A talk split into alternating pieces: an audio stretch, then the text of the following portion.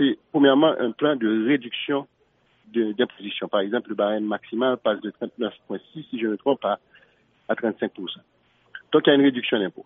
La deuxième chose, c'est que il y a aussi une quasi-élimination de toute une série de déductions admissibles et une réduction, je crois, deux ou trois de ces déductions-là, ce qui fait que ça équilibre un petit peu l'impact, je dirais, réducteur, donc l'impact négatif des baisses de, de taux d'imposition, parce que quand vous payez les impôts, bien sûr, il y a la possibilité de réduire la base imposable à partir d'un certain nombre de déductions. Donc, ces déductions sont considérablement simplifiées et réduites.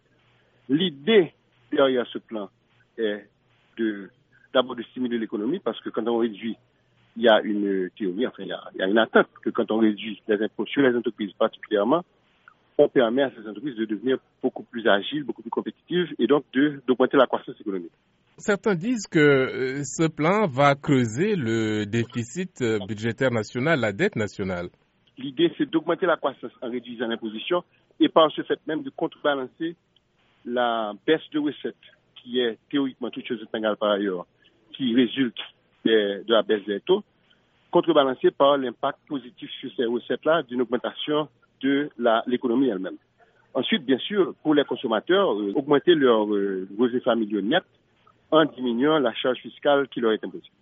Voilà, grosso modo, ce que j'aurais dit qui sont les, les, temps forts de ce plan-là. Quelles sont les chances de ce plan au Congrès où les républicains de Donald Trump contrôlent tant la Chambre que le Sénat?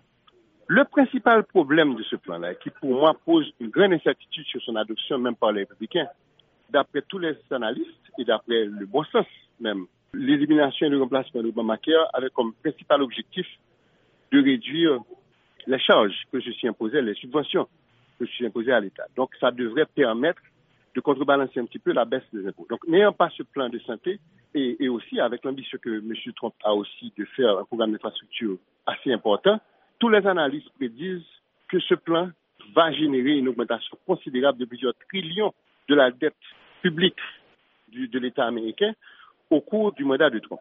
Or, c'est un des points de critique des républicains envers les administrations précédentes.